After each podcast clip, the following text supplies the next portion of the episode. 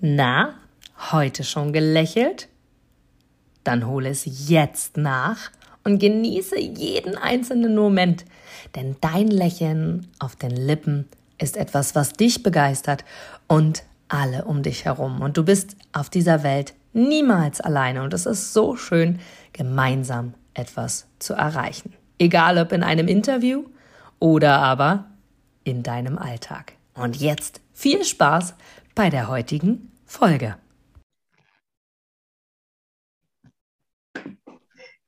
So, ihr Lieben, heute ist wieder Mittwoch und Mittwoch heißt Smile Interview. Und ich habe heute einen Gast, den ich sehr, sehr, sehr, sehr, sehr, sehr schätze, weil ich ihn sehr oft schon live erleben durfte und vor allem, weil er so ein Herzensmensch ist. Und das ist schon ein großer Teil von dem, der uns irgendwie schon immer verbunden hat von Anfang an. Und ich habe Seminare von ihm schon besucht, ich habe schon stundenlang bis tief in die Nacht ähm, meine Vision Boards erstellt und ich habe an meiner Persönlichkeit schon gearbeitet. Ich habe mit dir sogar schon Burger gegessen auf einer Terrasse, ich weiß nicht mehr wo.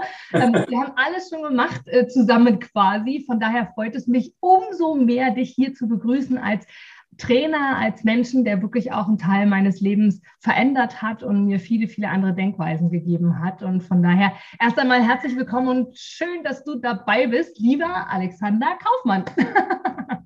Ja, liebe Inga, vielen lieben Dank erstmal für deine Einladung. Ich freue mich sehr. Ich bin natürlich sofort gefolgt und ich bin jetzt mal gespannt, was du für tolle Fragen hast und was da für Antworten kommen. Wir haben ja gerade vorhin gesagt, ein bisschen Freestyle. Und das gefällt mir am allerliebsten. Alles, was so aus dem Herz, aus der Seele herauskommt, ist mit Sicherheit für dich, für mich, für uns alle höchst interessant. Absolut, absolut. Und witzigerweise, dass du das sagst, welche Fragen kommen, das weiß ich auch nie. Also die kommen dann, wie du es gerade gesagt hast, einfach so. Von daher freue ich mich auch sehr, sehr, sehr, sehr darauf. Die Frage, die ich doch die ganze Zeit, seitdem ich weiß, dass du in meinem Podcast bist, äh, in meinem Kopf habe, ist, ähm, Alex, du bist ja jemand, der seit vielen, vielen Jahren wirklich schon in Unternehmen unterwegs ist. Du coachst Menschen, du bist wirklich aktiv dabei, an deren Entwicklung zu arbeiten, mit ihnen daran zu arbeiten, sie bei der Umsetzung zu unterstützen und so weiter und so fort. Und ich weiß, einer deiner Kurse geht oder, oder eines deiner, deiner Seminare, da geht es ganz, ganz viel um das Thema Körpersprache. Und es gibt ja, also das hat mich Jetzt darf ich dich kurz mit dazu nehmen in die Situation. Ich saß in einem Seminar tatsächlich in der ersten Reihe und du hast darüber gesprochen, dass man in einem Gesicht eines Menschen alles ablesen kann. Alles. Und da habe ich gedacht, wie soll das gehen? Dann hast du wirklich Teilnehmer zu dir auf die Bühne geholt und hast gesagt, okay, so jetzt gucken wir mal. An der Falte, an der Falte, an der Gesichtsmimik, an der Gestik. Also ich kriege heute noch Gänsehaut, wenn ich daran denke, dass du einen Menschen anschaust und ihn quasi lesen kannst. Und du hast gerade ja schon das Thema Seele angesprochen, was da so kommt. Wie bist du dazu gekommen, Alex, überhaupt generell in die Richtung Seminare zu gehen und dann auch in so eine Spezifizierung, unter anderem was das Wesen Körpersprache angeht? Wie kam es überhaupt dazu? Du bist ja nicht geboren als äh, Seminarleiter oder als großer Speaker auf Zehntausenden von Menschen Bühnen, wo du gesprochen hast. Nein, also äh, grundsätzlich ist es so, ein Speaker, ein Trainer wird auch nicht geboren, äh, sondern, wie sagt man so, den, das, das erarbeitet man sich in irgendeiner Form. Bei mir war es mal so, ich, hab, äh, ich erzähle die Geschichte immer gern, wenn ich mal so das erste Mal mit Menschen zu tun habe, gerade auf der Bühne, die mich kennenlernen. Ich hatte damals in der Schule jetzt nicht unbedingt die größten Erfolge gehabt und ich habe dann mit 15 Jahren mal eine Note mit nach Hause gebracht, die, ich sage mal vorsichtig, weniger günstig für mich war. Und mein Vater damals als ein sehr erfolgreicher Finanzdienstleister mit einem großen Strukturvertrieb, über 120 Leute mit drinnen, der musste natürlich, und meine Mutter auch, die Note unterschreiben, die musste ich meinem Lehrer abgeben. Und das war ausgerechnet in Mathematik eine ziemlich runde Note. Und äh, ja, ich hatte dann zum Überdruss noch Hausrest von meinem Vater bekommen. Mein Vater hat mir damals ein Buch mit reingeschmissen, in Anführungsstrichen, in mein Zimmer. Das war damals das Buch von Dr. Joseph Murphy, Die Macht ihres Unterbewusstseins.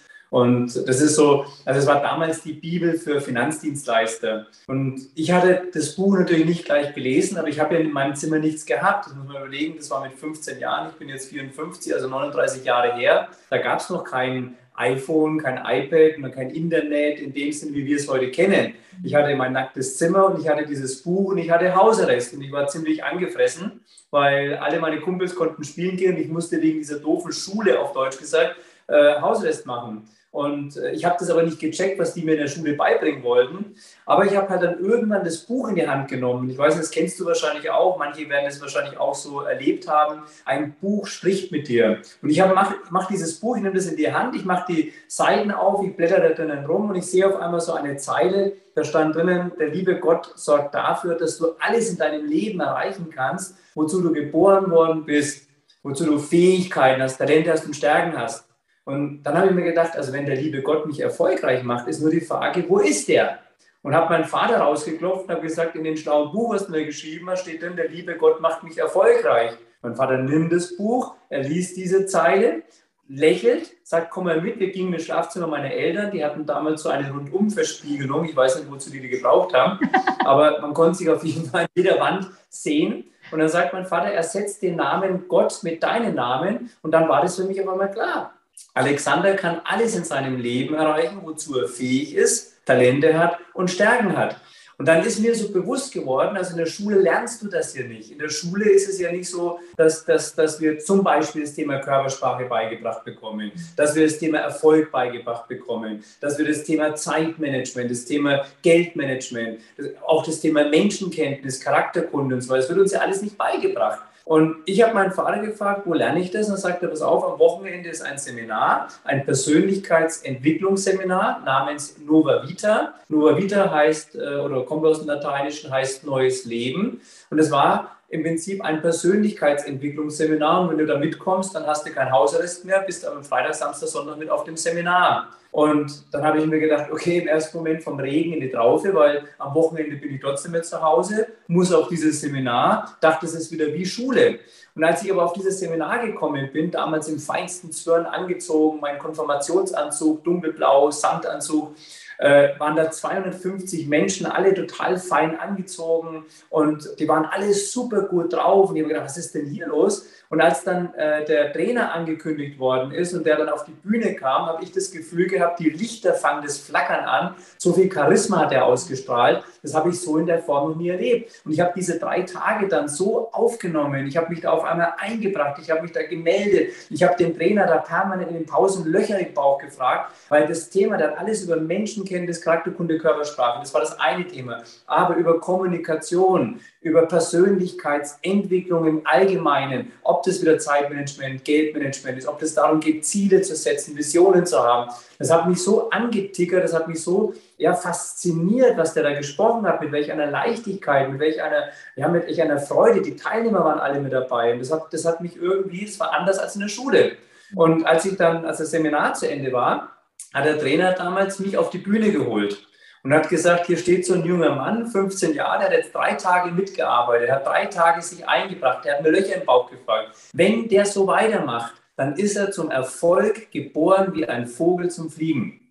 Und da standen damals 250 Menschen auf und stand, gaben mir auf einmal Applaus. Ich stand auf der Bühne und plötzlich auf einmal, boah, was passiert hier auf einmal? Ich habe so eine Gänsehaut gehabt. Das liegt jetzt 39 Jahre zurück. Ich habe jetzt wieder eine Gänsehaut, äh, weil ich sehe diese Bilder immer ganz klar vor Augen. Und damals war für mich so, ich habe den dann gefragt, den Trainer, sofort den Leuten, gesagt, was muss ich tun, um erfolgreich zu werden? Und der sagte damals zu mir, lest Bücher, lerne bis zu deinem letzten Atemzug, bring aber auch dein Zeitmanagement und dein Geldmanagement in Ordnung. Und das waren dann so Dinge, wo ich angefangen habe, mich mit den Themen weiterzuentwickeln. Also ich bin weiter auf Kurse gegangen, auf Seminare gegangen. Ich hatte damals Kassetten mir angehört, Kassettenkurse. Ich habe angefangen, Bücher zu lesen, alles, was ich mit dieser Thematik zu beschäftigen hatte. Am Anfang habe ich mich schwer damit getan, weil ich natürlich die Dinge erst lernen musste. Aber im Laufe der Jahre sind die Dinge immer wieder in meinen Kopf mit reingegangen. Also wenn ich heute zum Beispiel davon rede, dass ich über 1600 Bücher gelesen habe, die sich nur mit der Thematik beschäftigen, ob das jetzt Persönlichkeitsentwicklung ist, ob das Psychologie ist oder ob das Körpersprache oder sonst was ist, irgendwann bleibt da oben in deinem Gehirn was haften. Und so kam ich dann auch dementsprechend zum Thema Körpersprache. Das ist ja nicht mein alleiniges Fachgebiet. Ich bin, wie so ein, ich bin ja Triathlet vom Sportler her. Äh, eigentlich bin ich im, im Leben eine Art Zehnkämpfer wenn ich das so nehme, ich bin überall in irgendwelchen Bereichen mit drin.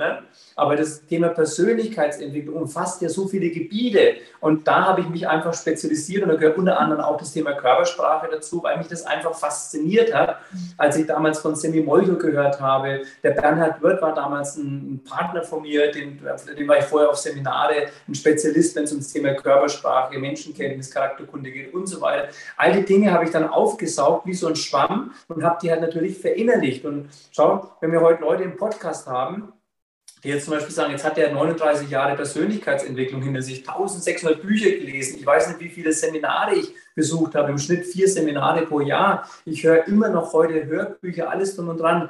Du brauchst halt gar keine zehn Bücher lesen. Weil am Ende, wenn du alle Bücher hintereinander weggelesen hast, weißt du ja gar nicht, wer von wem abgeschrieben hat. Aber eins, was für uns das Wichtigste ist, ist, ist einfach die Wiederholung führt zur Meisterschaft. Und das habe ich beim Sport festgestellt, das habe ich bei allen festgestellt. Und als ich das erste Mal mich beschäftigt habe, zum Beispiel äh, aus Gesichtern was lesen zu können, aus der Körpersprache was rausnehmen zu können, in dem Moment habe ich angefangen zu lernen und das ist dann irgendwann so in, wie sagt man, in Fleisch und Blut übergegangen. Und heute ist es so, heute sehe ich die Dinge, nur ich behalte sie mehr für mich. Die Leute wollen ja nicht hören. Früher bin ich als Missionar raus und sage, das habe ich jetzt gesehen und das war, das wollen ja die Menschen erstmal gar nicht hören. Aber es ist halt gut für mich, weil ich halt sofort erkennen kann, wenn ich ein Verkaufsgespräch habe, eins zu eins oder sowas, dann sehe ich sofort, kauft er oder kauft er nicht. Also da kannst an Übersprungshandlungen, an bestimmten Dingen halt sofort erkennen, ob jemand die Brille aufsetzt oder abzieht, ob er einen Stift auf die Seite nimmt, ob er auf dem Stift, wenn ich das immer so mache, drauf rumkau, ob er den hinter seinem Ohr nimmt, ob er sich da kratzt. Man sieht an bestimmten Dingen permanent was, ob er ein Glas auf die Seite schiebt oder zu sich herzieht. Also all das sind so Dinge, so Zeichen, die sagen analog etwas zu dem Gedachten, was der Körper gerade denkt, aus. Und alles, was wir denken, also alles, was so im Kopf äh, äh, abgeht, was an, an, Bildern entsteht, wird in, auf der körperlichen Ebene somatisiert. Also wird über den Körper nochmal zum Ausdruck gebracht. Und deswegen kann manchmal auch jemand etwas sagen, was er aber so nicht meint, weil wenn er, wenn er was sagt, aber gleichzeitig was anders denkt, zeigt ihm nicht das, was mit dem Wort kommt, sondern es zeigt ihm der Körper. Das hat Semir Molcho so schön gesagt. Mhm. Der, die, die, die Zunge kann lügen, der Körper nicht. Mhm. Das ist so spannend. Ich glaube, das passiert, jetzt kratze ich mich schon selber, siehst du, weil es da juckt, was auch immer das jetzt wieder heißt, ähm, wenn man mit jemandem spricht. Ja, du überlegst jetzt gar nicht in dem Moment, du denkst in dem Moment, es waren spannende Ausführungen, jetzt, jetzt, hast du ein paar Notizen noch mitgemacht, aber dann kommt dann auch so eine Frage, dann, dann hat man so dieses, ja, man ist ja offen jetzt, ne? wir schauen uns ja in die Gesichter gerade rein und wenn ich dann so über sowas erzähle, das macht Menschen im ersten Moment nervös. Deswegen sage ich, wenn ich jetzt beispielsweise, wir würden ein Date haben, wir zwei beiden, und ich würde sofort erklären, ich wäre äh, Trainer. Dann würdest du erst überlegen, okay, Trainer für Fußball, für einen Fußballverein, das sage ich nein, für Körpersprache.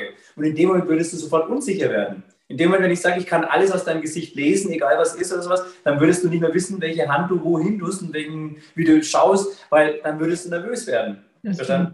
Das stimmt. Absolut. Ja. Also so ging es mir dann tatsächlich in dieser Situation, die ich vorhin beschrieben habe, auch, wo ich gedacht habe, okay, Oh Gott, also ein paar Falten habe ich auch schon. Jetzt darf ich überlegen, was war da, was habe ich da erlebt. Und doch ist es so spannend und gerade auch so heutzutage ist es so spannend, ähm, tatsächlich auch von außen mal reflektiert zu werden. Da bin ich mir ganz, ganz sicher, dass es immer mehr gibt, die sich nach außen reflektieren lassen, weil sie so viele Fragezeichen im Kopf haben und selber unsicher sind. Was, was soll ich denn jetzt eigentlich tun, gerade weil es so viele Trainer, so viele Coaches, so viele Kurse, so viele Bücher und so weiter und so fort gibt. Und du hast ja auch unzählige Bücher geschrieben tatsächlich. Ich habe einige, ich glaube nicht alle, aber einige von dir da. Und ähm, selbst die hast du ja wirklich mit Herzensbotschaften geschrieben. Es gibt sogar ein Buch, da geht es um Herzensbotschaften, sind so kurze, kurze Geschichten, kurze Anekdoten. Also wirklich, wirklich toll. Und das ist das, was du nicht umsonst sagst. Du hast über 1600 Bücher gelesen und dementsprechend auch einen Großteil der Bücherindustrie dazu gefügt, denn Du hast die selber ja auch geschrieben. Doch als du jetzt damals mit 15 bei diesem Seminar warst und du hast zwischendurch auch angesprochen, du bist Triathlet, die Geschichte von dir kenne ich tatsächlich auch. Und zwar äh, hast du ja damals auch ganz anders ausgesehen, hast du ja irgendwann angefangen, Marathon zu laufen und auch darüber hinaus noch äh, die Stufen, ich weiß gar nicht, wie die heißen, was heißt nach Marathon? Da gibt es noch mehr Stufen. Du hast, glaube ich, auch äh, Ironman und sowas, glaube ich, bist du auch gelaufen. Ja, Ironman ist, ist also es gibt Marathon, das ist ja, ja im Prinzip ein Langstreckenlauf, 42,195 Kilometer. Genau. Und Triathlon oder Ironman, wenn du es so nimmst, das ist ja die Langdistanz. Es gibt ja bei Triathlon auch kurze Distanzen. Und beim Ironman oder beim, es gibt ja auch den Challenge mittlerweile, es ist ja nur die Frage der Marke in dem Sinne, aber es ist die Langdistanz, das ist im Prinzip 3,8 Kilometer Schwimmen, 180 Kilometer Radfahren und dann ein Marathon mit 42,195 Kilometer Laufen. Also drei Marathondisziplinen in Anführungsstrichen zu einem Wettkampf zusammengeführt, weil man damals, glaube ich, irgendwo in Hawaii drei Soldaten, drei amerikanische Soldaten nicht wussten, wer ist der bessere Sportler. Der eine war Schwimmer, der andere war halt Radfahrer, der andere war äh, Läufer. Und dann haben die sich irgendwann zusammengetan und gesagt, weißt du was, wir verbinden diese drei Sportarten miteinander und der, der am, Ende der schnellste ist, der war halt der beste Sportler von uns. Und so ist es dann mal entstanden. Sehr spannend. Das hast du auch alles gemacht. Ja. Was mich jetzt daran interessiert, Alex, ist, was ist denn der Anreiz dazu gewesen? Also es ist zwar toll und wir könnten jetzt die ganze Zeit darüber sprechen, was du alles Tolles gemacht hast und das will ich auch in keiner Form in Abrede stellen. Du hast wirklich großartige Sachen gemacht, erreicht. Du hast in München habe ich dich erlebt, vor Zehntausenden von Menschen hast du gesprochen. Du hast, wie gesagt, Bücher geschrieben, du hast sämtliche ähm, Disziplinen im Sport erreicht, auch Pokale abgeräumt und so weiter und so fort. Hast sogar auch gesagt, wenn das Ziel ist, ich weiß nicht mehr genau die Zahl, ähm, hast du trainiert für dich. Du wolltest ein, eine bestimmte Disziplin in, ich glaube, unter 50 Minuten erreichen, wenn ich mich recht entsinne, und hast dann deinem, deinem Kopf manifestiert 50 und hattest dann aber auch die 50, allerdings mehr als 50 und hast dann gesagt, okay, ich lerne. Es darf nicht die 50 in meinem Kopf manifestiert sein, sondern irgendwas unter 50 und nicht nur die 50 erwähnt, sondern 49 und besser oder irgendwie so hast du es formuliert. Also auch das viel mental, das ist bei mir auch hängen geblieben. Doch mal zurück zu dem, weil so viele, da bin ich ganz sicher, ich gehöre zu denen und wenn das bei mir schon der Gedanke ist, gibt es unzählige Menschen, bei denen es auch so ist, die immer wieder überlegen und sagen, Mann, in welche Richtung soll ich denn gehen und noch eine Disziplin oder noch was anderes. Was hat dich denn dazu getrieben? Von der sportlichen Disziplin hin zum, zum Speaker sein, hin zum Buchschreiben. Kannst du so eine Überschrift dafür finden? Warum hast du das getan? Das ist ja jetzt nicht üblich, nichts ist üblich. Wie, wie kam es dazu? Welche Gedanken also, hattest du da? Die, die, die Frage, die du jetzt gerade so stellst, ist so spannend, ne? weil du sagst, äh, was hatte ich dazu getrieben? Warum? Ne? Das Warum dahinter ist ja immer der Antreiber. Also gerade wenn wir uns Ziele setzen oder wenn wir eine Vision haben, also du kannst dort wissen, was du willst. Also zum Beispiel, du weißt, du willst einen Marathon laufen.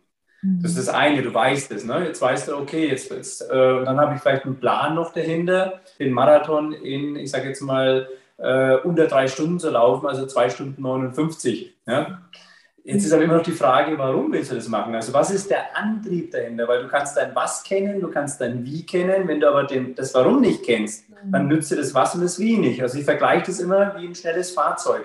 Ja? Wenn du einen Ferrari fährst, also du hast einen tollen Ferrari, äh, mit, mit ganz viel PS, mit allem drum und dran, dann, dann, dann hast du im Prinzip eigentlich ein Fahrzeug, du, du, du weißt, was für ein Fahrzeug, den Ferrari, äh, du weißt auch, äh, wie schnell du mit dem Ferrari fahren kannst, wie viel PS und was weiß ich alles möglich. Wenn du aber keinen Sprit in dem Auto drin hast, kommst du nicht von A nach B.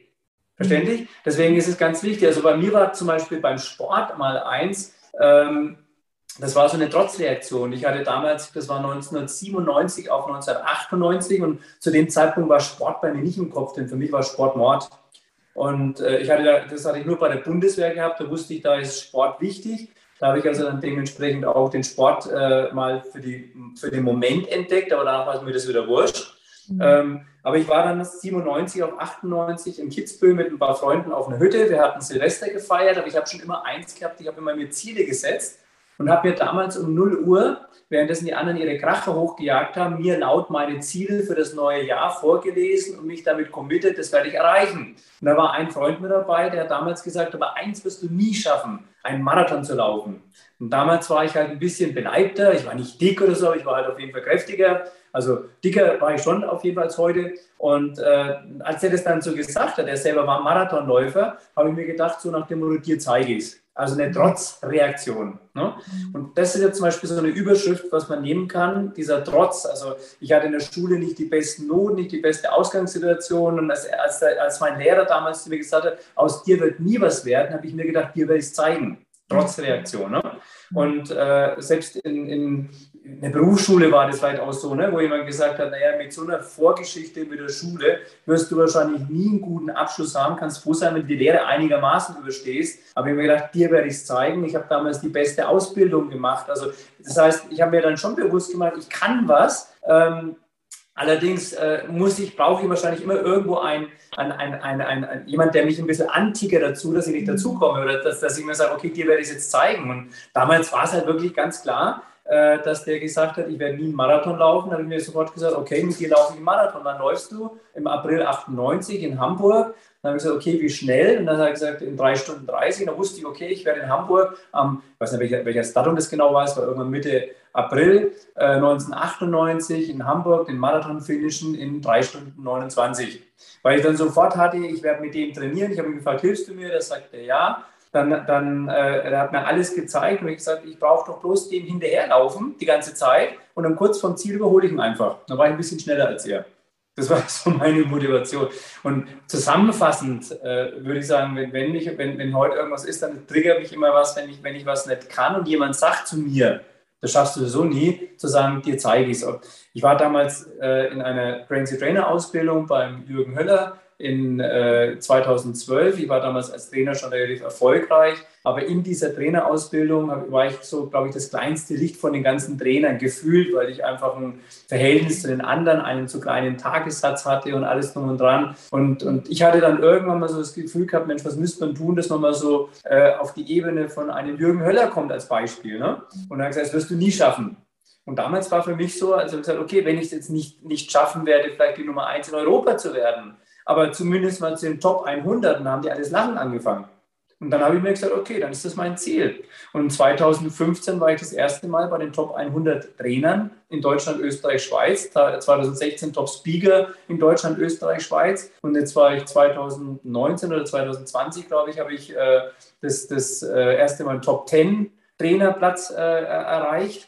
Und äh, ich, ich meine, jetzt vor kurzem bin ich erst gewählt worden als der Erfolgsexperte des Jahres 2022. Und das sind solche Dinge, das macht mir natürlich Spaß, wenn ich merke, es gibt da draußen unheimlich viele Trainer. Allerdings, wenn ich jetzt zurückblicke, am Anfang ist es das Ego, das treibt dich natürlich voran. Aber ich mache das nicht aus dem Ego. Mir ist das, wenn ich dir ganz ehrlich sein soll, völlig wurscht, ob ich die Nummer 1 bin oder die Nummer 300.000 bin.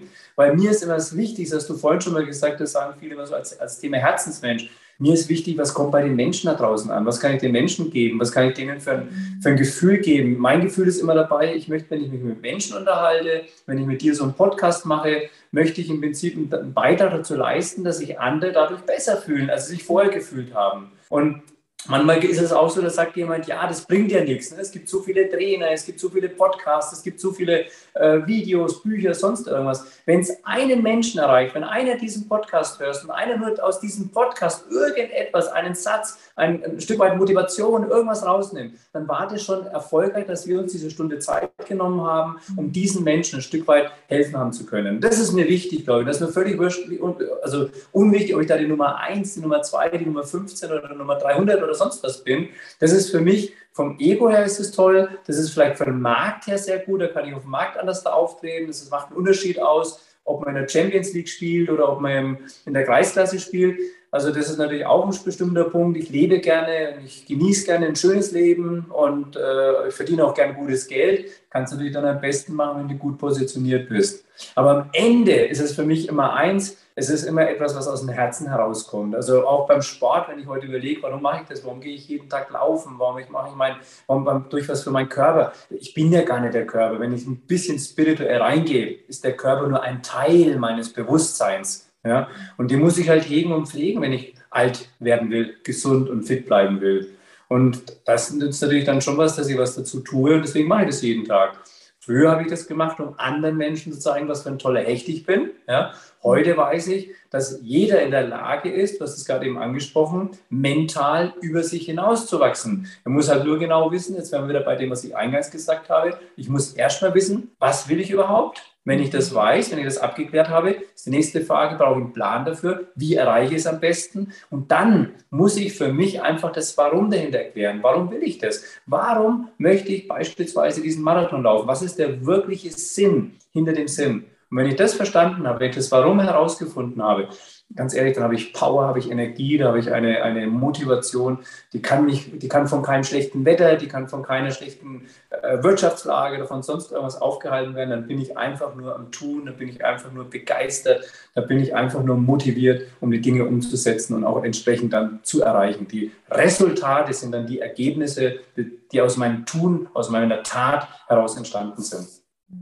Super, super spannend. Lebst du denn mehr im Hier und Jetzt oder eher in der Zukunft, weil du diese Ziele hast, die, die du dir jetzt beschrieben hast, sind ja keine Ziele gewesen, die du von jetzt auf gleich erreicht hast. Der Marathon waren ja jetzt vier Wochen, äh, vier Monate, ähm, sowie auch Speaker und so weiter und so fort. Ähm, wo, wo, stehst du da für dich? Würdest du sagen, du handelst eher in der aktuellen Situation und sagst, was mir morgen kommt, ist mir egal? Oder wie, wie, wie ist da dein Gedanken, Gedankengang? Naja, das sind zwei Dinge. Auf der einen Seite, ähm, wenn ich sehr spirituell rangehe, mhm. und ich bin ein sehr spiritueller Mensch, brauchst du eigentlich gar keine Ziele. Mhm. Jetzt muss man wieder aufpassen, wenn man das sagt, weil die meisten Menschen sofort das in den Hals reinbekommen und sagen, ach, da muss ich mir gar keine Ziele setzen und ich muss gar nichts planen, gar nichts in der Richtung. Äh, du brauchst schon Ziele, um einen gewissen, wie sagt man so schön, zu wissen, wo möchtest du hin und Ziele mache ich ja relativ einfach. Ein Ziel muss immer messbar sein, ein Ziel muss machbar sein, ein Ziel muss motivierend sein. Das ist so meine, meine eine äh, M3-Formel äh, oder 3M-Formel, wie ich sie immer gerne nenne. Und du brauchst schon ein gewisses Ziel, einen Horizont, wo möchtest du gerne hin? Also wo möchte ich in einem Jahr sein, wo möchte ich in zwei Jahren sein, in fünf Jahren, in zehn Jahren, von mir aus in 50 Jahren. Weil dann habe ich auch die Motivation, also als Beispiel, ich will mit 100 Jahren ein Chica-Seminar machen. Das will ich in Nürnberg in der Arena durchführen oder in, in, München in der Olympiahalle. Ich will dort viele Tausende von Menschen dabei haben. Ich will dort meinen 100. Geburtstag feiern. Aber was mich am allermeisten motiviert ist, ich möchte den jungen Leuten einfach zeigen, dass man mit 100 Jahren immer noch fit sein kann. Mhm. Wenn ich dieses Bild sehe, wenn ich morgens aufwache, wenn ich in meinem Bett liege und dieses Bild vor Augen habe,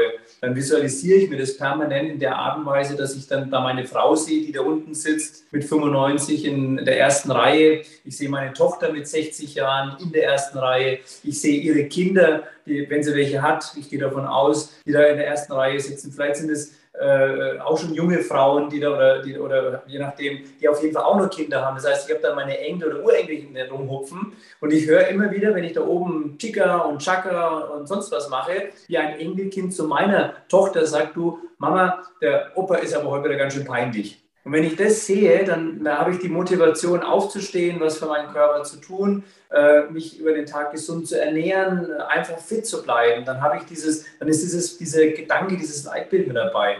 Trotzdem, und jetzt kommen wir auf das wieder zurück, die Frage, ähm, lebe ich da eher im Morgen, lebe ich da eher im Gestern? Also das Gestern, die Vergangenheit ist vorbei, unwiderruflich. Egal wie schön sie war, egal wie schrecklich sie war, sie ist vorbei. Also hänge ich nicht an der Vergangenheit.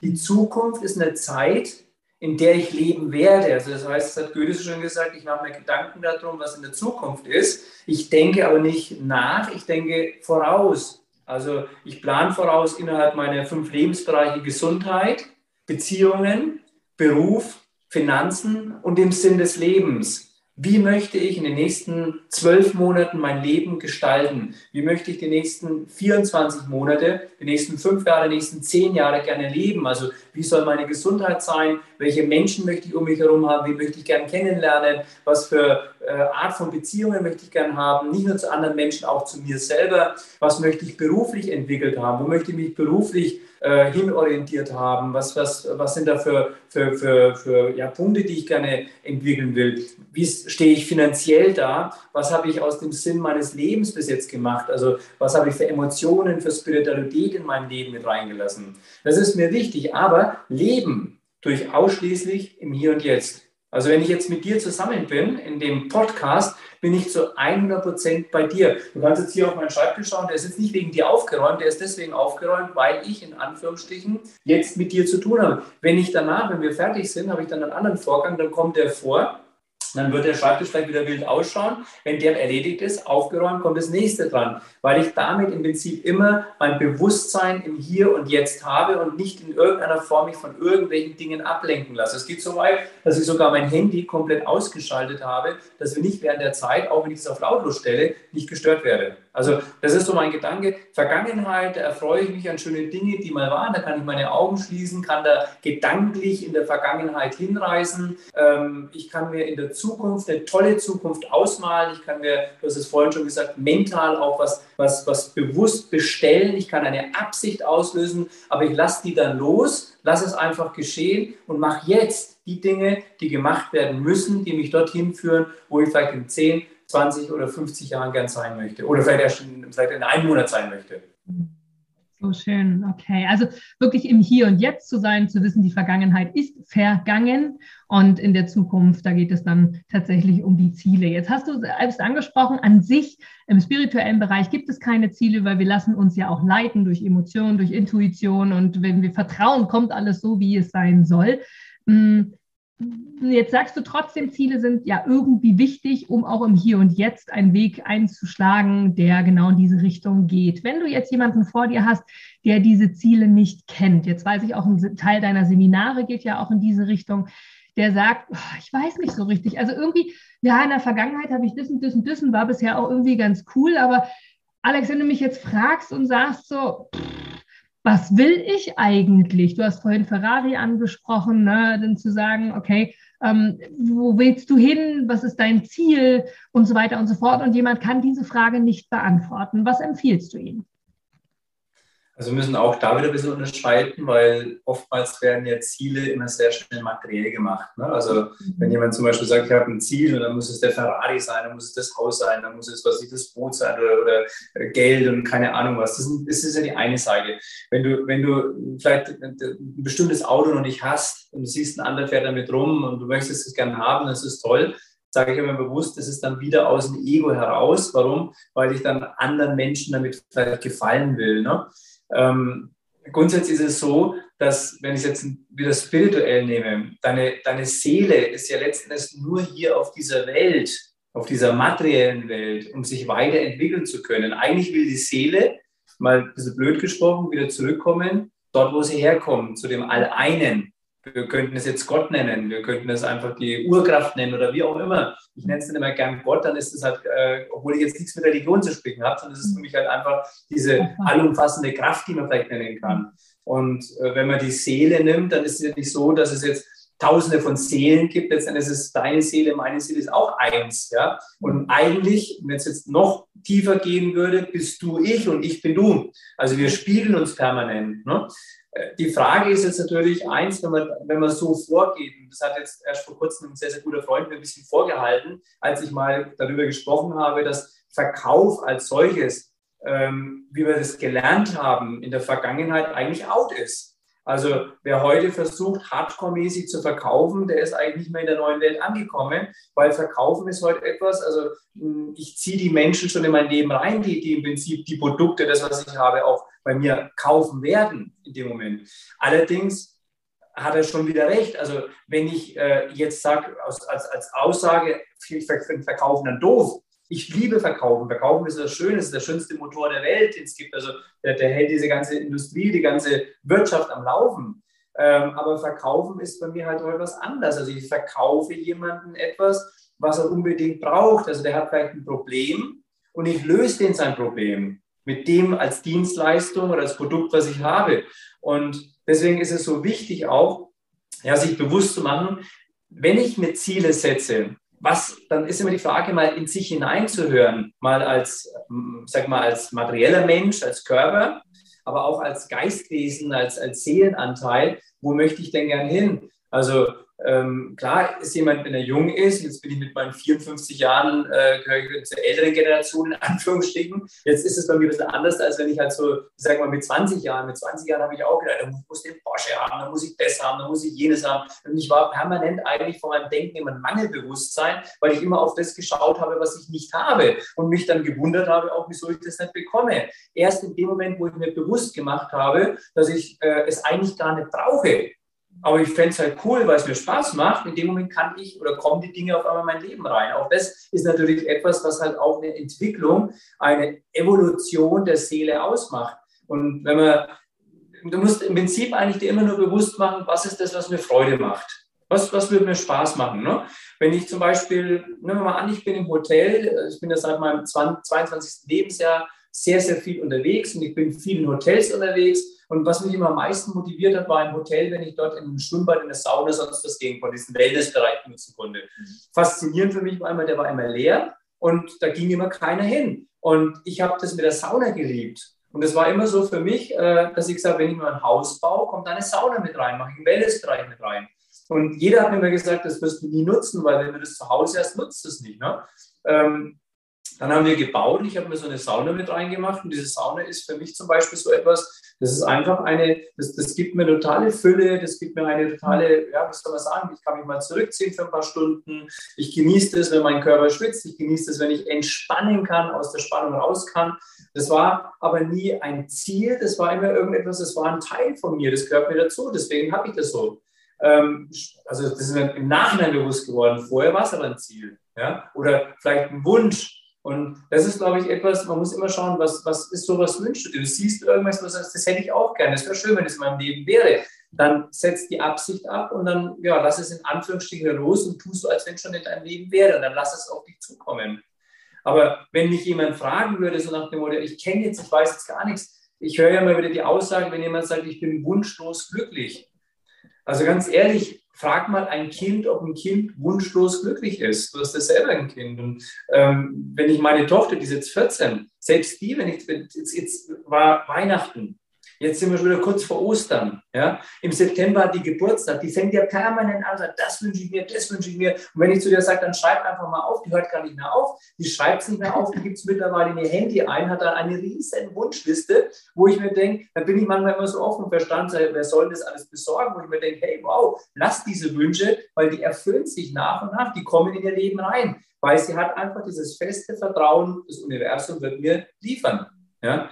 Und das ist, glaube ich, etwas, gar nicht so sehr den Kopf machen, was will ich denn überhaupt, wo will ich denn, einfach mal die Frage, was macht dir Spaß? Was erfüllt dich denn letzten Endes? Und wenn es das schöne Auto ist, ja mein Gott, dann, dann überleg mal, welches schöne Auto könnte dir gefallen. Nur ein Beispiel, jetzt reden wir gerade drüber.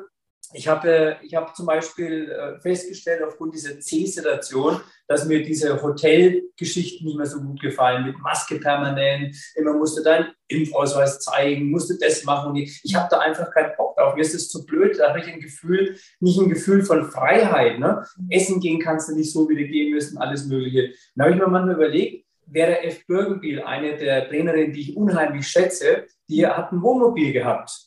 Dann kenne ich ein paar andere Trainer, die auch mit dem Wohnmobil unterwegs sind. Und jetzt war ich erst im Dezember, äh, habe ich ein großes äh, Live Energy Seminar gehabt und ähm, dort war auch einer der Trainer mit dabei und äh, mit dem habe ich ein bisschen unterhalten. Er sagte, ich soll mal zu ihm kommen. Da dachte ich in sein Zimmer, dass, nee, hat draußen sein Wohnmobil stehen. Da kam in meinen Kopf auf einmal der Mensch zum Wohnmobil. Das fände ich cool. Warum musst du denn irgendwie, was weiß ich, ein tolles, äh, stylischen SUV oder sonst irgendwas haben, wo jeder sagt, boah, was hat der für eine tolle Karre?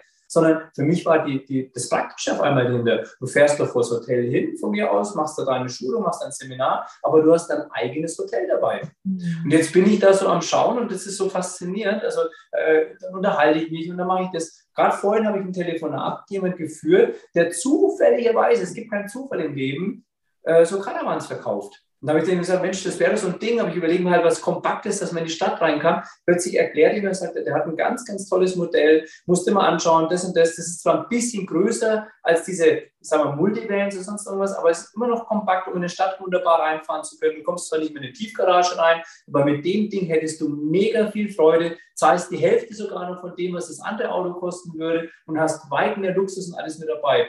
Und plötzlich auf einmal verdichten sich die Dinge immer mehr und es wird jetzt so immer klarer, dass ich wahrscheinlich in dem Sommer so ein Ding äh, kaufen werde. Und, das, und, und ich werde auch schon, ich habe auch schon diese, wie sagt man so schön, ich ziehe das ja auch schon an nach und nach, dass das in mein Leben reinkommt. Ich stehe morgens, wache ich auf und denke mir, Jetzt stell dir mal vor, jetzt fahre ich heute los mit meinem, mit meinem Wohnmobil in Anführungsstrichen, kann mich irgendwo dahin stellen, wo es mir gefällt, kann die wunderbare Aussicht genießen, habe mein eigenes Bett dabei, ich habe von mir aus notfallsmäßig auch eine Dusche, Klo, sonst was dabei. und so entstehen diese Wünsche, so entstehen diese, diese Träume da draußen. Das ist jetzt vielleicht nur ein blödes Beispiel, aber eines von vielen Beispielen, was es ist. Wenn, wenn ich heute auf die Waage mich stelle und stelle fest, dass der Zeiger der Waage zu weit nach rechts geht, dann überprüfe ich erstmal, ist die Waage kaputt? Oder ich schaue mal in den Spiegel und wenn ich stelle fest, ich bin zu fett, dann könnte daraus aus diesem Wunsch, ich möchte eine bessere Figur haben, vielleicht resultierend ein Ziel entstehen. Statt 120 Kilo wiege ich jetzt 95 Kilo. Ist das verständlich? Oder nimm ein anderes Beispiel, diese C-Situation. Von jetzt auf nachher, am 13. März 2020, war mein Geschäft komplett auf Null. Ich konnte keine Seminare mehr machen. Das ganze Modell, wie ich mir das bis jetzt ausgemalt habe, wie ich das bis jetzt immer gemacht habe, war nicht mehr praktikabel in dem Moment. Also musste ich umändern, musste ich mir umdenken, musste überlegen, okay, wie kann ich das ganze Thema online jetzt machen? Und da brauchst du dann aus diesem, aus, nicht aus diesem Wunsch, sondern aus dieser, aus dieser Not heraus, das ist ja die Notwendigkeit, also die Wende aus dieser Not heraus, dann überlegt, was muss ich tun, um da im Online-Business mindestens fünfstellig einen bestimmten Betrag, den ich mir vorstelle, zu verdienen. Und dann fängst du an, kreativ zu werden. Dann fängst du an. Und daraus entstehen aus diesen Wünschen, aus, diesen, aus dieser Notwendigkeit, entstehen dann auf einmal klare, konkrete Ziele. Und diese Ziele müssen, nochmal, um sie einfach zu machen, einfach nur machbar sein. Für dich persönlich machbar sein Sie müssen für dich persönlich messbar sein, du musst also messen können. Zu sagen, ich will eine bessere Figur haben, das ist wischiwaschi. Mhm. Aber wenn du sagst, ich wiege 95 Kilo und Realität ist gerade 120 Kilo, dann kannst du das messen. Und dann messt du es auch und sagst, und das habe ich am 31.12. XY erreicht. Und am besten erzählst du es noch vielen, vielen Leuten. Ja? Nein, das will man erzählen, nicht jedem erzählen. Also das mit, mit, dem, äh, mit so einem Karawane oder sonst was, mit so einem Wohnmobil, wenn ich das jemand Leuten erzähle, irgendwann sagen, hey, das passt zu dir. Du bist so, so, so ein, nicht nur ein Lebensflüsterer, du bist ja auch in gewissem Sinne ein Lebenskünstler. Passt eigentlich zu dir, zu deinem Lebensmodell. Ja? Ich brauche keine S-Klasse oder einen Porsche, um damit ich jetzt vor Kunden hinfahre und sage, wow, wie erfolgreich ist der. Ja? Mhm. Aber für mich praktikabel, damit mein Business zu machen und gleichzeitig mit der Family, vielleicht noch siebenmal schon ein Wochenende irgendwie hinfahren, finde ich cool.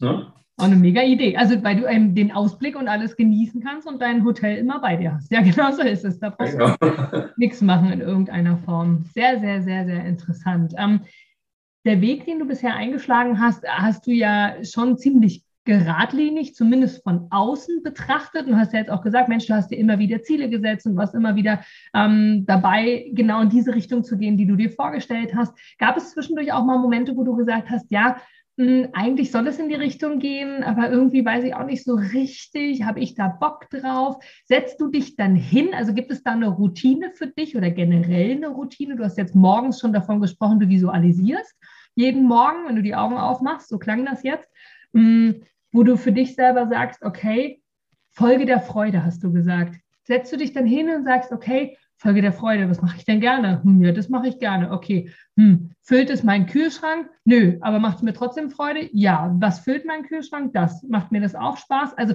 machst du das in Kategorien oder weil diese Aussage kommt immer so oft Folge der Freude. Und ich weiß, dass ich, sowie auch viele Zuhörer, ganz, ganz oft gedacht haben, Folge der Freude, ja, aber ich kann jetzt mit Baden gehen nicht unbedingt meinen Kühlschrank füllen oder äh, Menschen begeistern, wenn ich das eigentlich auch auf meiner Agenda zu stehen habe. Weißt du, wie ich meine? Wie, wie verbindest du ja. das, was du gerne machst und gleichzeitig mit dem Menschlichen? Das eine ist ja seelisch, du gehst gerne baden, mach das, aber du bist ja auch menschlich und menschlich bist du einfach auch, sind wir noch in der Situation hier, ähm, eben auch diesen Teil zu erfüllen, den finanziellen Teil zu erfüllen und auch den materiellen in Form von Dach über dem Kopf und so weiter. Wie verbindest du das? Wie, wie kriegst du das in Einklang? Also vielleicht mal ein Grundsatz für alle und jeder am besten gleich aufschreiben. Das Leben dient dir. Mhm. Das ist eine Erfahrung, die man einfach irgendwo mitbekommt. Wenn du heute als junger Mensch eine junge Frau, jungen Mann kennenlernst und dann heiratet ihr und habt ein Kind auf einmal und habt ein, auf einmal nehmt euch eine Wohnung, ein Haus oder sonst was, wo man sich vorher denkt, Mensch, wie soll das alles funktionieren? Es funktioniert aber irgendwie. Ne? Mhm. Also das Leben will dir dienen. Das ist also im Prinzip erstmal so ein Grundsatz, den ich gelernt habe. Aber es war natürlich nicht so, dass das alles geradlinig war, Inga. Das war nicht so, dass ich irgendwo jetzt gesagt habe, ich habe mit 15 Jahren ein Seminar besucht. Also allein die Zeit von, mein, von meiner Geburt bis zum 15. Lebensjahr war mehr als holprig unterwegs. Dann hatte ich ähm, mit 15 Jahren nicht das Seminar besucht, plötzlich ging das permanent nach oben, sondern ich hatte dann Lernerfahrungen gemacht und äh, hatte da im Prinzip einfach nur eins, ich habe auf einmal festgestellt, ich habe auf einmal irgendwie Lust gehabt, in der Schule besser zu werden. Ne? Ich hatte dann auf einmal gute Noten gehabt. Ich habe festgestellt, ich bin gar nicht so doof, wie ich immer oder mir immer eingeredet worden ist. Ne? Es ist einfach der Frage des Mentalen, der Einstellung. Dann hatte ich ähm, mich mit 22 Jahren selbstständig gemacht. Das war wahrscheinlich aber auch, weil ich dann schon sieben Jahre Persönlichkeitsentwicklung hatte. Und das bleibt dann irgendwann bleibt da was haften. Irgendwie macht das ja was mit dir. Und ich habe mich damals selbstständig gemacht, habe damals eine Handelsvertretung gehabt für Textilien, für Klamotten, junge äh, Damenmode, habe dann mit zwei Partnern einen Großhandel aufgemacht. Wir waren sehr erfolgreich, haben einen zweistelligen Millionenbetrag innerhalb von ein paar Jahren ein Unternehmen aufgebaut. Äh, auch da war das nicht nur, dass es aufwärts ging. Ich war damals, ich hatte mal, wir mal einen Fehlgriff gehabt, es hat uns über eine Million äh, äh, Mark damals gekostet. Das war richtig, das war kurz vor knapp, wo wir kurz vor der Insolvenz standen und, und so weiter. Das hat diese ganze Partnerschaft hat dann auch zu einer, wie sagt man, zu Krach miteinander geführt. Es war also nie so, dass es dann irgendwie rund lief, bis ich dann an einem Punkt war, wo ich dann ausgestiegen bin und gesagt, ich kann das nicht mehr. Ich kann nicht irgendwo in, in, in Ländern produzieren, wo Kinderarbeit ist, wo mit solchen Chemikalien gearbeitet wird und und und. Nur, dass wir eine tolle Marge haben und so weiter. Da war ethisch, moralisch gingen bestimmte Sachen nicht mehr.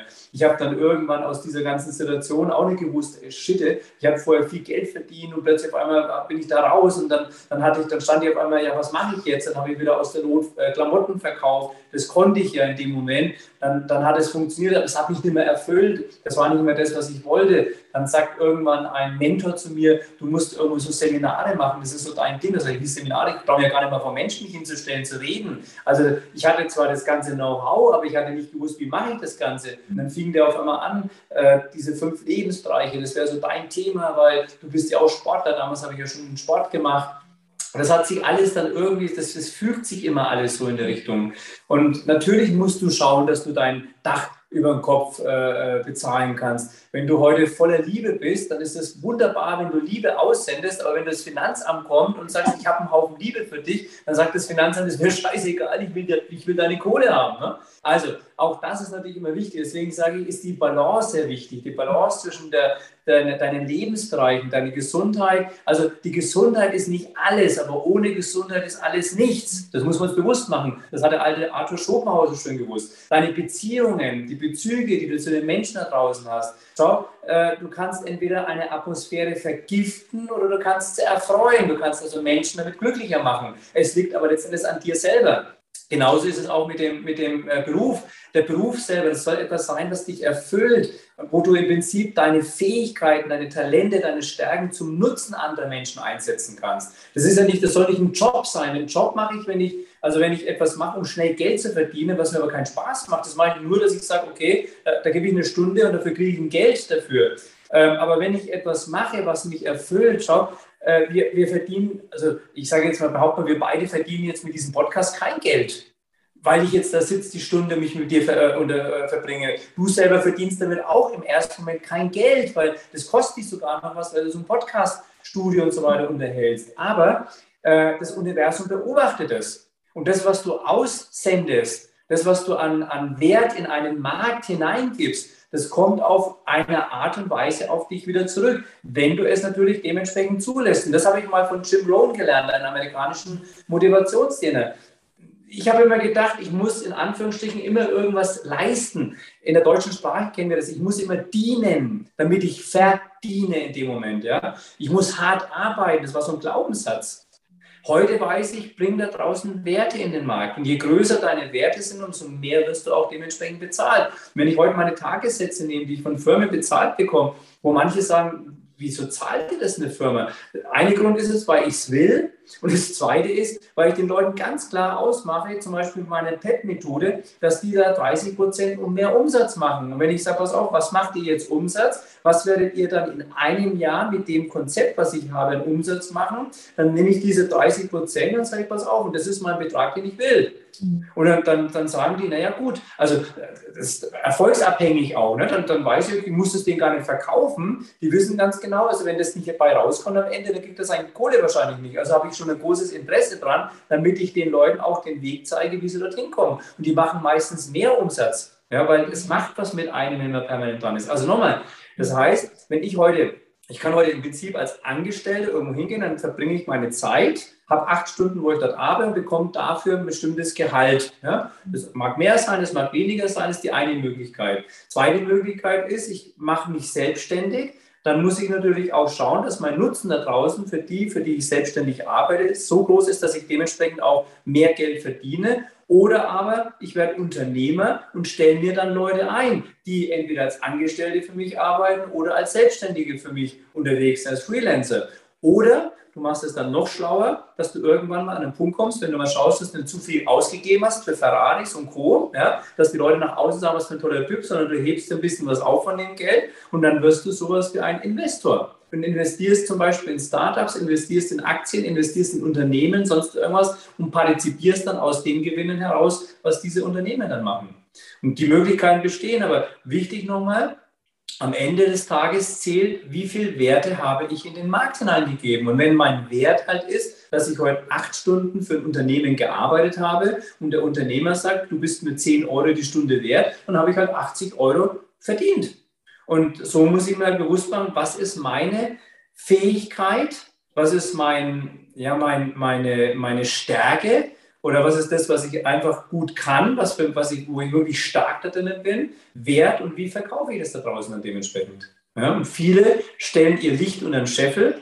Sie sollten lieber ihr Licht auf den Scheffel stellen und sollten sie nicht unter Wert verkaufen, sondern möglichst Zeit oder, oder Wert nah oder über den Wert sogar. Und dann macht es richtig Spaß.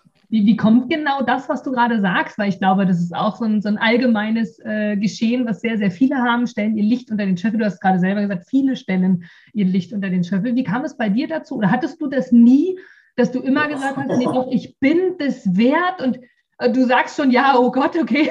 Wie kam es denn dazu, dass du dann gesagt hast, so, nee, jetzt nehme ich aber den Satz, genau jetzt bin ich aber die Person und stelle mich ganz anders auf? Also ich habe ich hab immer, ich habe lange Jahre diesen Glaubenssatz gehabt, das bin ich nicht wert. Ja. Und bis ich irgendwann, ich habe mal, ich glaube, der Dieter Seitz heißt, also Dieter Seitz oder, oder ich weiß nicht, also ein Herausgeber von einer Zeitschrift, mhm. der hatte mal in seiner Kolumne drinstehen gehabt, traue nie einen Trainer unter 2000 Euro. Und damals hatte ich also bestimmt keine 2000 Euro auf jeden Fall verlangt für so einen Tagessatz. Das war für mich, da habe ich gedacht, boah, so viel Geld. Ne? Und dann habe ich das gelesen.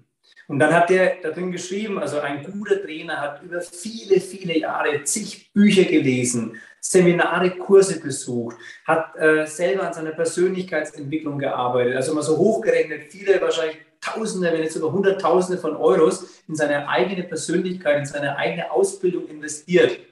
Wenn der heute dann, was weiß ich, 5.000 oder 10.000 Euro für einen Tagessatz verlangt oder für, von mir aus für einen Vortrag verlangt, dann ist der sein Geld wert weil er im Prinzip aus der Erfahrung heraus spricht.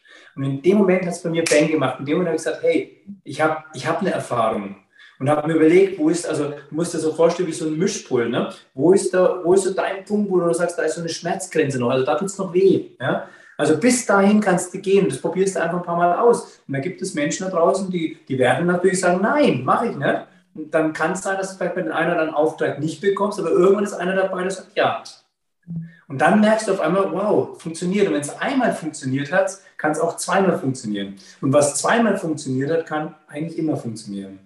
Und deswegen ist es so, man muss den Wert selber austesten. Also, äh, aber natürlich, klar, es sind Glaubenssätze, die wir irgendwann mal aufgrund unserer Erziehung oder aufgrund unseres Kindseins und sonst irgendwas mitbekommen haben. Und wie häufig hören wir doch denn das, wo sagen, Schuster bleibt bei deinen Leisten, wer hoch hinaus will, fällt tief und, und äh, reiche Menschen sind bestimmt alles Verbrecher oder keine Ahnung, wo wir diese ganzen, ganzen bescheuerten Sprüche herbekommen. Also die Kunst ist es, wenn du jetzt mal deinen Podcast wieder hernimmst, für unsere ganzen Teilnehmer, die dabei sind, in einem gewissen Sinn geht es immer darum, an seiner eigenen Persönlichkeit zu arbeiten.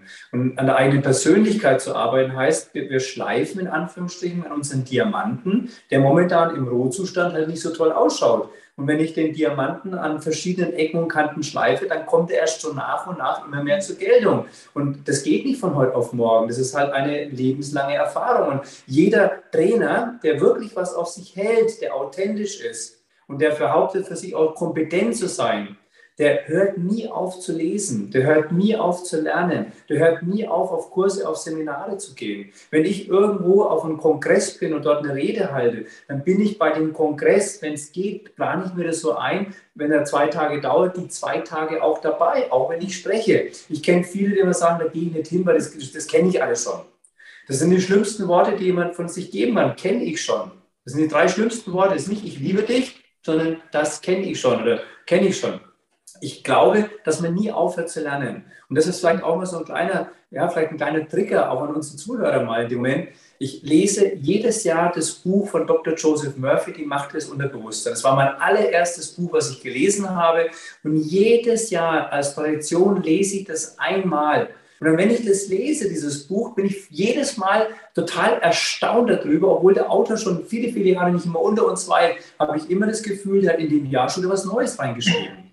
Weil jedes Mal, wenn ich dieses Buch lese, haben sich bei mir die Synapsen wieder mit irgendwas verbunden und plötzlich lese ich da eine Zeile und denke mir, hey, jetzt habe ich es verstanden. Ja? Und ich glaube, deswegen äh, heißt es ja lebenslang lernen. Deswegen heißt es auch, dass man nie aufhört. Du, du kannst ja nicht dumm werden. Und hast es ja eingangs gesagt, du weißt ja noch gar nicht, welche Fragen du stellst. Schau, ich habe immer früher gehört, es gibt äh, nur dumme Fragen. Nein, es gibt dumme Antworten, aber es gibt keine dumme Fragen. Jede Frage hat in irgendeiner Form einen Wert.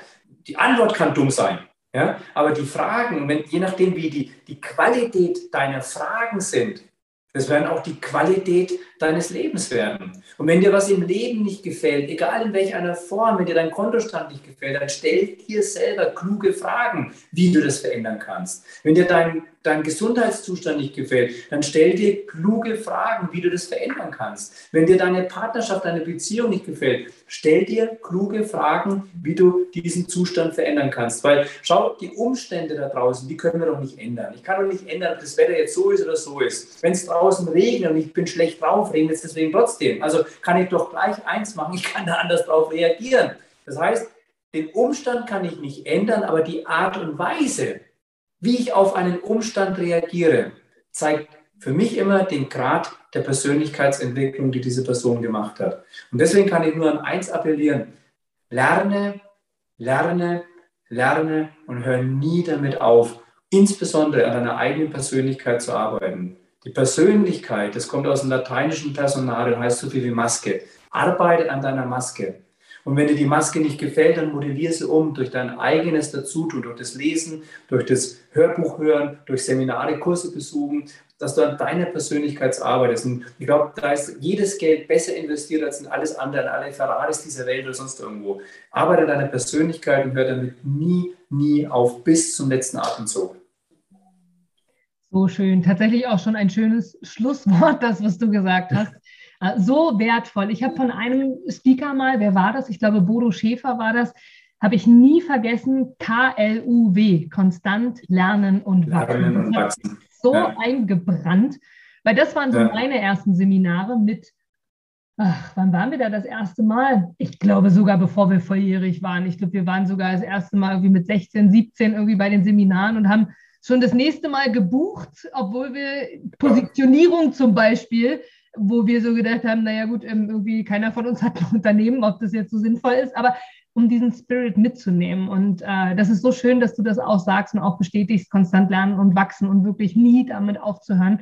Äh, und gerade auch Bücher mehrfach zu lesen, das ist wirklich, kann ich nur bestätigen. Ich habe jetzt auch gerade mehrere Bücher mehrfach gelesen, habe früher immer geglaubt, äh, auch das ist eine Geschmackssache, dass ich nur ein Buch lesen kann.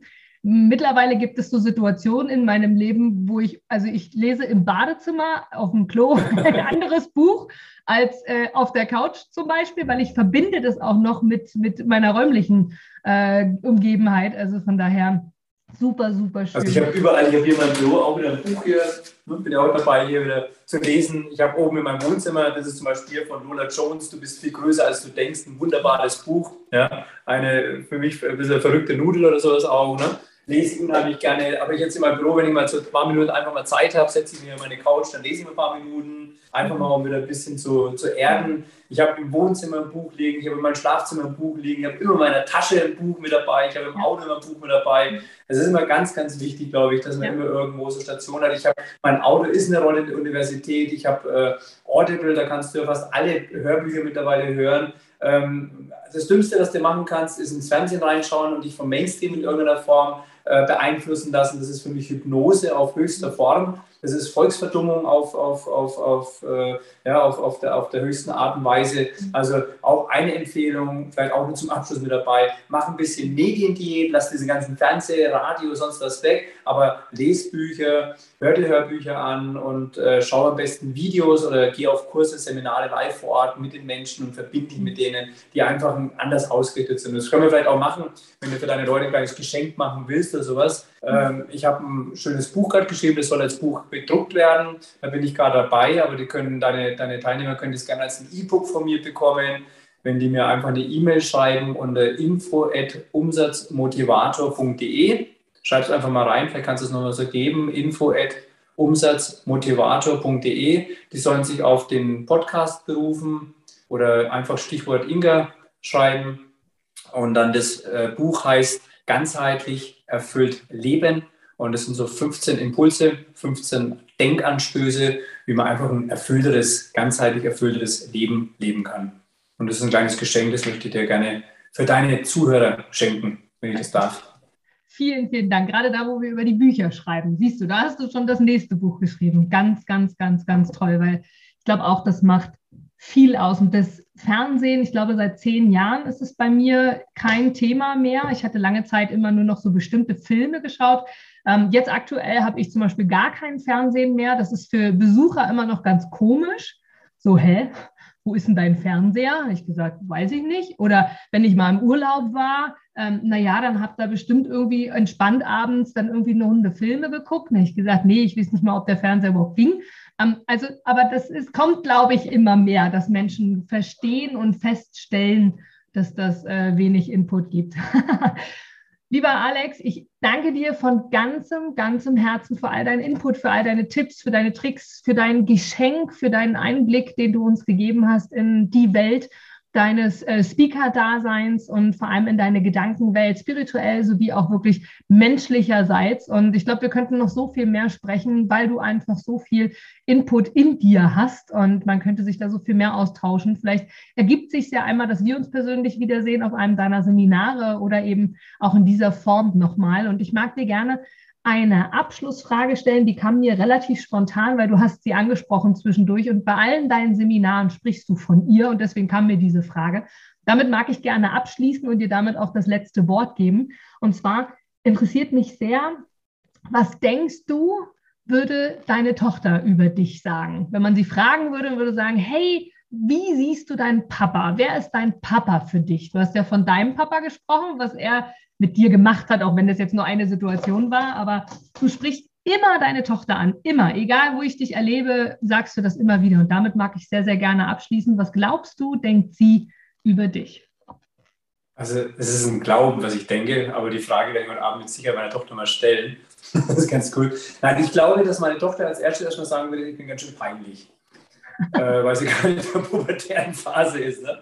Aber äh, ich weiß insgeheim, sie ist mega, mega stolz.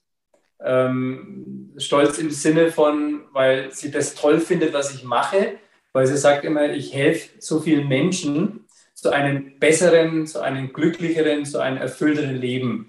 Und das kriegt sie alles mit, weil ich bekomme unheimlich viele Feedbacks, ich bekomme unheimlich viele Zuschriften, auch jetzt wie es zu Weihnachten, wenn mich Leute da sogar anschreiben per Posten, sich einfach bedanken dafür, dass sie durch mein Seminar, durch mein Buch oder was auch immer, egal wie, einfach das und das rausgezogen haben. Sie wäre also mega, mega stolz. Und das weiß ich insofern auch, sie ist in einer privaten Schule und dort machen die auch so Referate als Beispiel. Da hat sie zum Beispiel gesagt, ob, das, ob ich da mal kommen könnte, weil sie weiß, ich werde der Beste, der im Prinzip all ihren Kolleginnen und Kollegen, also Mitschülern und so weiter, zeigen kann, wie sie da perfekte Referate halten könnten und so weiter. Also ich glaube, die wäre mega stolz. Sie würde es mir aber nicht unbedingt sagen. Also sie würde wahrscheinlich sagen, ja, Papa, du bist halt peinlich ne? und du bist halt äh, alt oder keine Ahnung, was sie sagen würde, weil sie das im Moment nicht machen würde. Aber ich weiß es, äh, gestern Abend, als ich nach Hause gekommen bin, das allererste, was sie gemacht hat, war, also nicht gleich Hallo und umarm gefallen, sondern sie kam irgendwann her, hat den Arm um mich gelegt, schaut mich an, die ist ja mittlerweile so groß wie ich und schaut mich an und sagt, schön, dass du da bist. Du gibst mir sicher recht, dass du ein Produkt oder eine Dienstleistung ausschließlich von Menschen und Unternehmen kaufst, wo du selber sagst, ja, da stehe ich voll dahinter, die geben mir ein gutes Gefühl, die steigern meine Empfindungen, die wollen genau das, was ich auch will.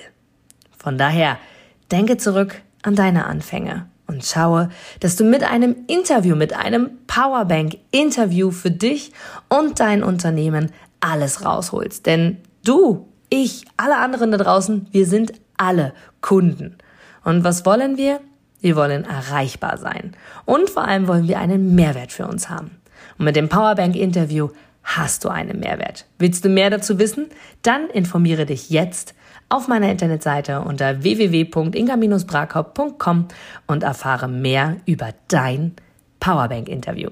Wir sehen uns gleich.